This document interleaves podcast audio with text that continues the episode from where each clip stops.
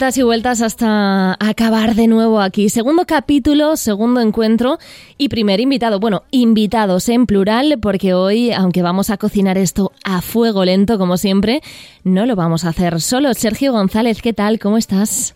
Muy buenas, Marta. Pues la verdad que deseando volver a escucharnos y presentar a nuestros invitados.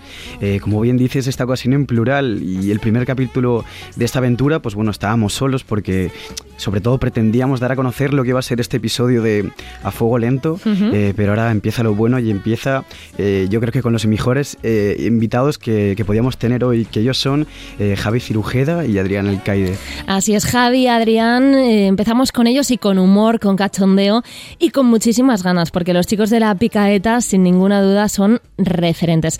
Así que, Sergio, brevemente, presentamos a nuestros invitados y por mí empezamos. Pues genial, Marta. Mira, pues te cuento. Hoy están con nosotros los chicos de La Picaeta.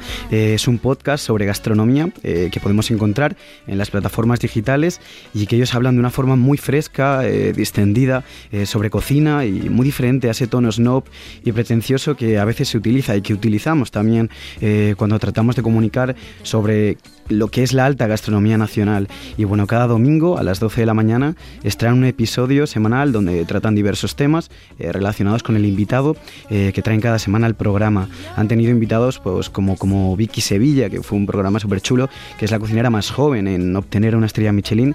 También una interesantísima entrevista con Begoña Rodrigo o, una muy, muy divertida con Alberto Chicote de hace muy poquito. Eh, llevan dos temporadas y son uno de los podcasts gastronómicos más escuchados de España. Pues Sergio, por mí empezamos cuanto antes. ¿Vamos a pasarlo bien? Adelante, Marta, estoy deseándolo.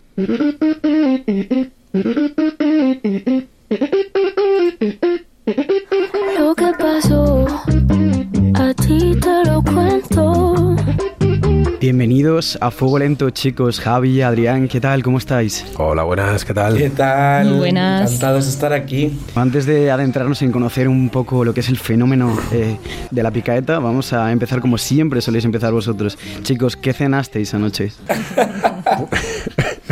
pues mi respuesta es un poco rancia, porque estoy medio malo de, después de las fiestas y todo eso y cené un caldo de pollo.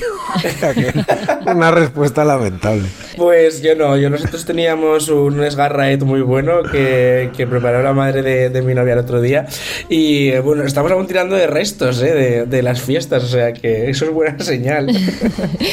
Chicos, a Sergio y a mí nos gusta mucho jugar con la música. Está sonando para empezar con vosotros la fama de Rosalía. Yo no sé cómo os ha sentado esta revolución que habéis creado con la picaeta, Adri, Javi. ¿Cómo empezó todo esto? ¿Nos contáis un poquito? Bueno, pues eh, Adri, empieza tú que fuiste, digamos, el ideólogo. Bueno, pues yo tenía, bueno, yo vengo de tener un perfil de Instagram de recomendación de restaurantes y a mí siempre me ha gustado mucho, me gusta mucho comer sobre todo.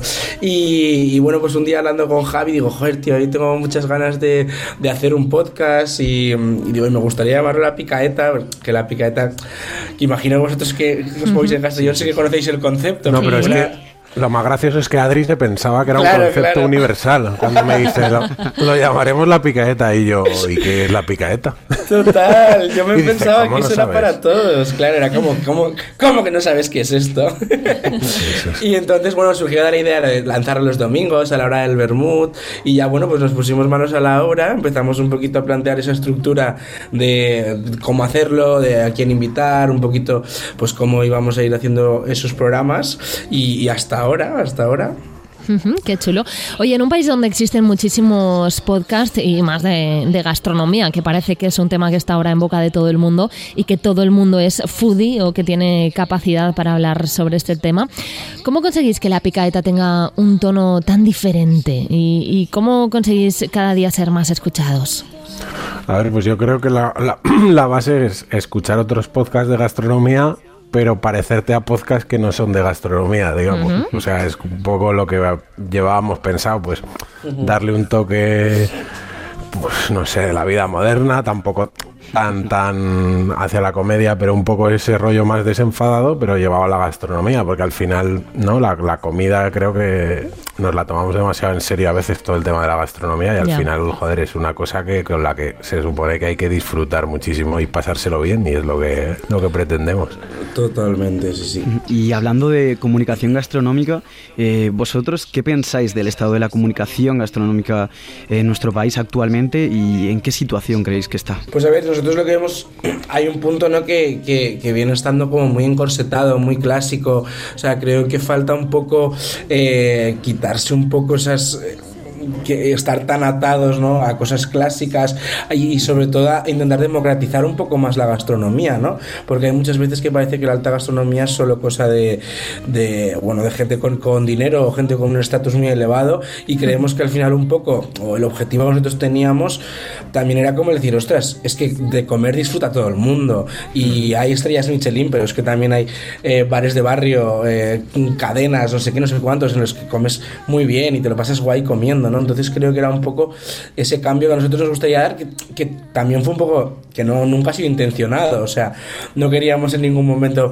Eh, cambiar ningún paradigma, pero poco a poco sí que hemos visto que, que, hemos ido entrando ahí en ese punto y joder, nos gusta también decir vamos un poco a por ello. Sí, no, lo ha ido surgiendo un poco todo lo que todo lo que hemos ido haciendo ha ido surgiendo, pues evidentemente no tenemos a nadie que nos, o sea, tenemos que hacer nosotros de relaciones públicas también, entonces ha sido pues lo que va surgiendo. Y lo de la comunicación, pues, a ver, yo creo que como todo, pues hay yo creo que hay para todos los gustos. O sea, hay gente joven que escribe muy bien, eh, hay gente que ya pues ya tiene es más mayor y escribe para otro público. Y yo creo que quizás dentro de la comunicación gastronómica lo que más ahora está desvirtuado y demás es la crítica gastronómica, por, porque al final ahora crítica gastronómica hace todo el mundo. O sea, quiero decir, al final, por mucho que se, por mucho que, que, digan que no hacen crítica gastronómica, pues todos los foodies que van a restaurantes, pues al final hacen algo de crítica gastronómica, incluso pues Adri al final en su perfil de Instagram pues algo de crítica gastronómica hace, no evidentemente no es lo mismo que, que pues que un capel o un maribona, pero al final pues es, que son formas nuevas de comunicar y hay que y hay que aceptarlas y, y el que no las acepte pues se va a quedar se va a quedar ahí. ¿Sois los nuevos Eric Bernachis de la gastronomía? Pero eh, lo que queremos tener es la, la, cuenta corriente. En vuestros podcasts escuchamos muchos conceptos de gastronomía, pero tratados, como decíamos, en clave diferente, en clave de humor. Así que yo os he stalkeado un poco y me mm. gustaría jugar a un juego con vosotros. No sé si os animáis. Venga, claro que sí. Dale, hombre. Venga, vamos a ello.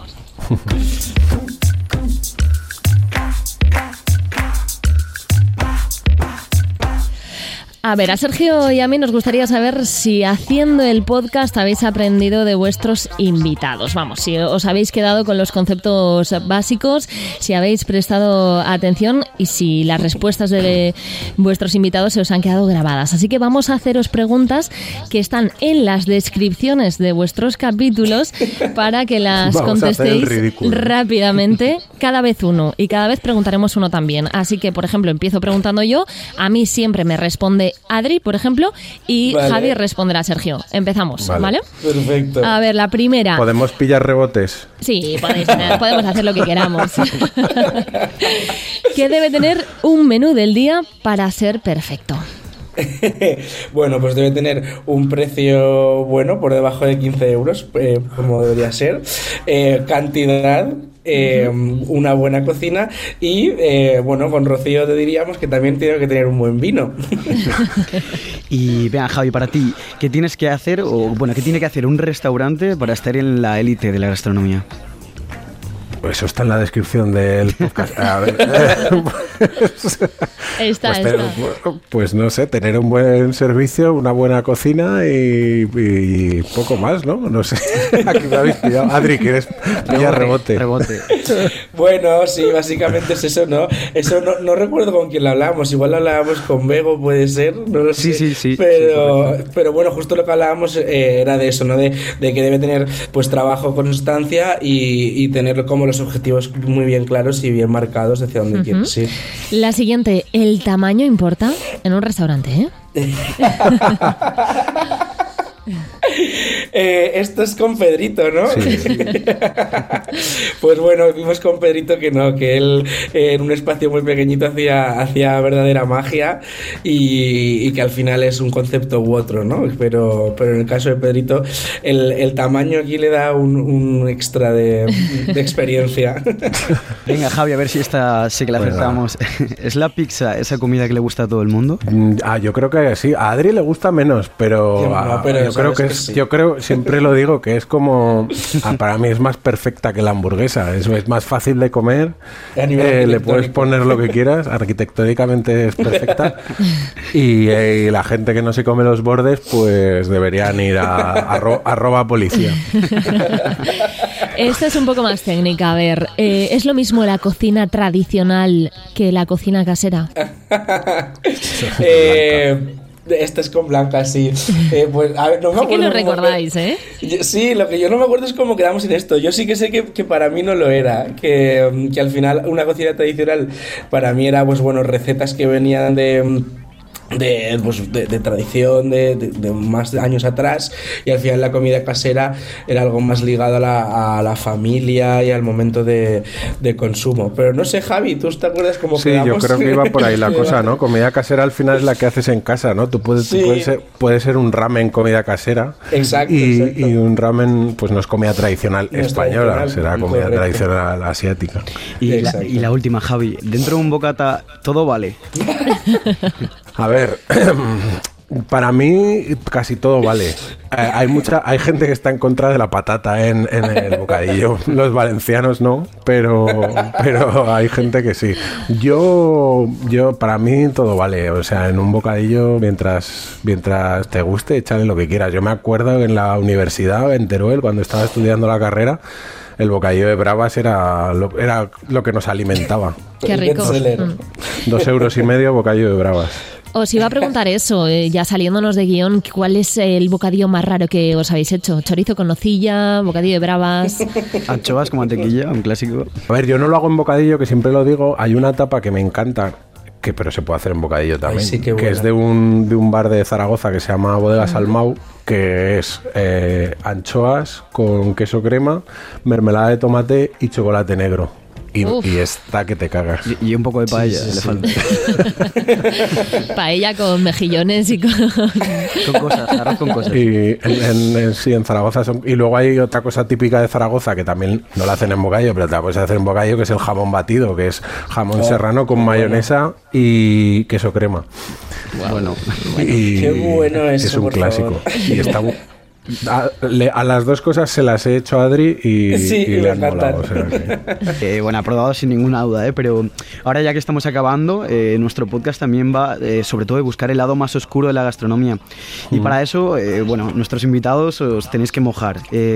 así que, ¿qué pensáis sobre los press trip o, por ejemplo, restaurantes o diputaciones que organizan viajes gastrocultural, gastroculturales a cambio de que periodistas o comunicadores gastronómicos, pues bueno, escriban sobre, sobre ese viaje. Al tratarse de una invitación, eh, ¿creéis que se está ejerciendo un periodismo sincero? Yo creo que el problema de eso es lo que dices tú de la obligación. O sea, yo, yo, yo sí que he ido a viajes de prensa y siempre, antes de aceptar un viaje de prensa, siempre yo siempre pongo esa cosa de yo no voy a escribir sobre esto, o sí, quiero decir, yo, yo soy de la opinión de, quiero decir, que con lo que hablábamos de la crítica antes, yo soy de la opinión de que joder, a no ser que haya sido un absoluto desastre, si no te ha gustado, pues mejor no decir nada que, que, que, poner a, parir, porque ha, podido ser un mal día, eso es lo, mismo en los restaurantes, ¿eh? o sea, yo puedo ir a un yo he ido a restaurantes de estrella Michelin que no me han gustado, pero no lo voy a decir porque solo he ido una vez. Otra cosa es que haya ido cinco veces y las cinco hayan sido una mierda y diga, hostia, macho, ¿esto qué es? Entonces yo creo que con los viajes de prensa, yo creo que es un poco igual. O sea, eh, yo siempre digo que no me que no me hagan escribir nada y si quiero escribir eh, escribiré sobre lo que yo quiera. O sea evidentemente quiero decir en un viaje de prensa siempre va a haber un negocio que hayas visto que te, que te parezca interesante siempre va a haber algo. O sea el viaje entero no va a ser perfecto eso evidentemente. Pero escribir una un texto de qué maravilloso ha sido todo y qué bonito todo y todo eso, eso tampoco sirve de nada. O sea que más allá de eso, sobre la base, a mí lo que es el viaje de prensa sí que me parece muy interesante, por ejemplo, en el caso de que cuando Javi estuvo en Jaén, ostras, al final Jaén sí que puede ser como un punto más, más desconocido y al final acercas como gastronomías de ciertos puntos eh, a un público que, que, ni siquiera tenía idea nada de eso, ¿no? Entonces, yo creo que siempre que se haga bien y que se haga con unas condiciones como las que comenta Javi, al final esos viajes de prensa son muy beneficiosos para, para la zona. Bueno, yo antes de terminar, eh, Adri, que tú eres valenciano como nosotros, Javi también tiene conocimiento de la comida de la terreta. Javi, tiene el padrón casi ya. Sí, ¿no? Bueno, o la turreta, ¿eh? Como la, turreta. La, mitad de mi familia vive en Valencia. Fenomenal. Pues, por suerte o por desgracia. Contadnos qué pensáis de nuestra gastronomía, así ya en confianza, aunque nos duela, ¿eh? bueno, yo es que, joven, yo es que estoy enamoradísimo de Estoy muy enamorado de, bueno, de Valencia, de la comunidad valenciana, de cómo se come aquí, de, los arroces, de, los almuerzos, que yo soy un gran defensor y, fiel amante de los almuerzos. Y bueno, creo que aquí pues, se están haciendo las cosas muy, eh, muy bien últimamente también. Justo también en, uno de los últimos programas con Begoña hablábamos de toda esa vertiente de la nueva gastronomía valenciana, de cómo a lo mejor... Eh, Em, los arroces siguen teniendo su espacio y siempre lo van a tener, pero ahora la huerta también está poniéndose en un punto muy, muy, muy álgido y hay cocineros haciendo cosas muy, muy interesantes con productos de huerta. Eh, y bueno, creo que no, nos vamos a cansar nunca de la gastronomía de, de la turreta. y Javi, ¿tú hacia dónde crees que va nuestra gastronomía de la comunidad valenciana? Hostia, pues, a ver, yo, yo quería por, por dar un punto negativo, que Adri, si no, aquí se viene arriba. Eh, a mí hay una cosa que tampoco, tampoco estoy seguro de, lo, de, esto, pero sí que lo he visto un poco que es, se pone tanta importancia en el almuerzo que, que esa hora del vermú, eh, entre el almuerzo y la comida, está un poco abandonada en Valencia creo yo. Entonces, eh, así como en otros sitios como Madrid, en Zaragoza, que, tal, que es más de esa horita antes de, la comida. sí, eso yo creo que en Valencia es como una cuenta pendiente que, que tienen. O sea, yo me acuerdo, sin ir más lejos. Joder, yo en Nochevieja siempre Mm, eh, voy del Bermú de Nochevieja, ¿no? La tarde vieja que se dice, que empiezas como a las 12 o la 1 del mediodía y acabas pues después de comer. Y joder, me acuerdo el año pasado, este año no, porque estaba en Madrid, pero el año pasado la pasé en, bueno, no en Valencia, la pasé en, el Perello y me fui a, a Cullera a pasar el día. Joder, a las 12 ya no daban de comer en ningún sitio porque habían dado todos los almuerzos y era como, no, no, ya no damos nada, ya solo de beber. Y es como, no, me fastidies, no me puede echar un vermú aquí de noche vieja, joder. ¿esto ya se ha almorzado, vete a casa. Y, sí que es algo que sí que he leído a gente de, joder, falta eso. Tienes razón. Entonces, pues yo qué sé, es, lo que, es lo que falta para, para la perfección, tampoco. sí, total. Ya para acabar, eh, siguiendo un poco también con la línea de vuestro podcast, eh, también hemos contado con un invitado, en este caso una invitada, que os ha dejado una pregunta. A ver, a ver si la respondéis.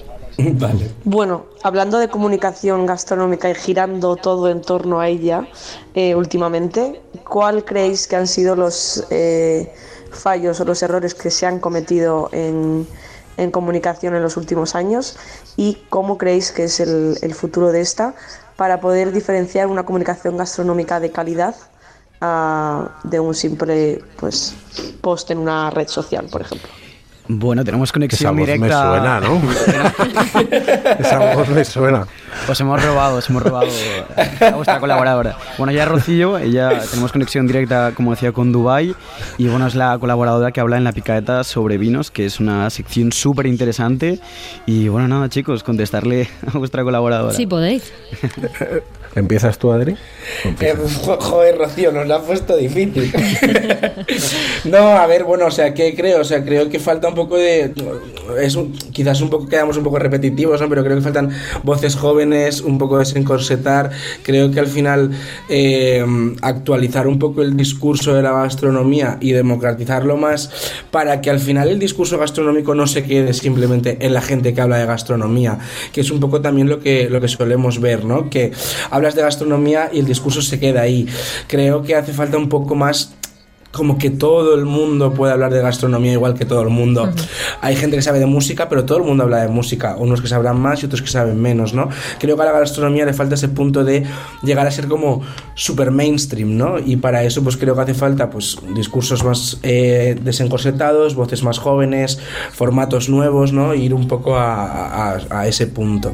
Sí, yo creo que el, o sea, por un lado, la comunicación gastronómica yo creo que ha pecado de, pues lo que hablabais antes, ¿no? De, ese pesebrismo que se, que se llama, ese rollo de, de, comprar, de que los medios compren los discursos de, de los periodistas.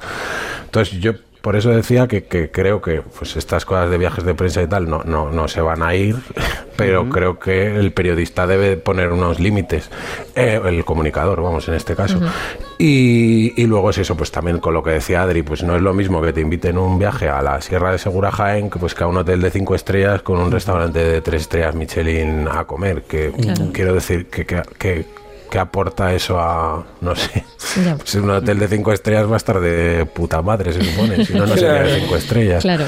Em, y luego el tema de, pues eso, lo que dice Adri, de, que la gastronomía llevarla a todo el mundo, ¿no? O sea, quiero decir, que, que uno vaya, si, si yo, si un día pues mi padre tiene 200 euros para gastarse una comida, pues iba al seller de Can Roca, pues que el sumiller no le trate como un gilipollas.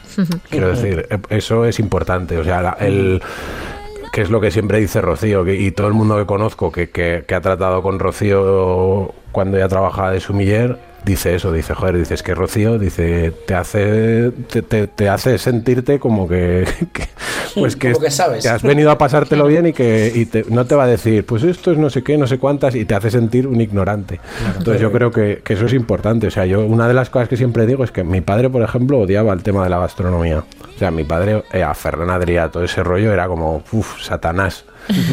y joder, y ahora está, ya se va metiendo y tal.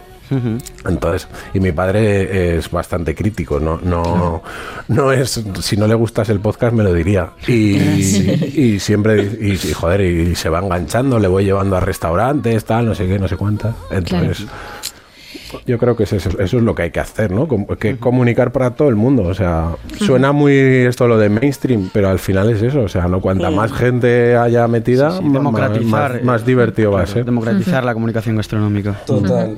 Pues eso pretendemos nosotros también, que la gente esté cómoda con nosotros, igual que hemos estado nosotros con vosotros, chicos. Muchísimas gracias por participar, de verdad. Ha sido todo un placer divertirnos con vosotros hoy en A Fuego Lento. Igualmente. Un abrazo muy fuerte y seguimos escuchándonos. Muchas gracias. Muchas gracias. Hasta luego. Chao. chicos.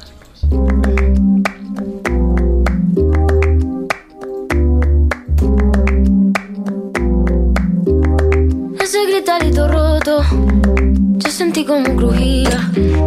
Antes de caerse al suelo, ya sabía que se rompía. Sergio, hasta la próxima. Hasta luego. Un abrazo. un auténtico placer. Chao.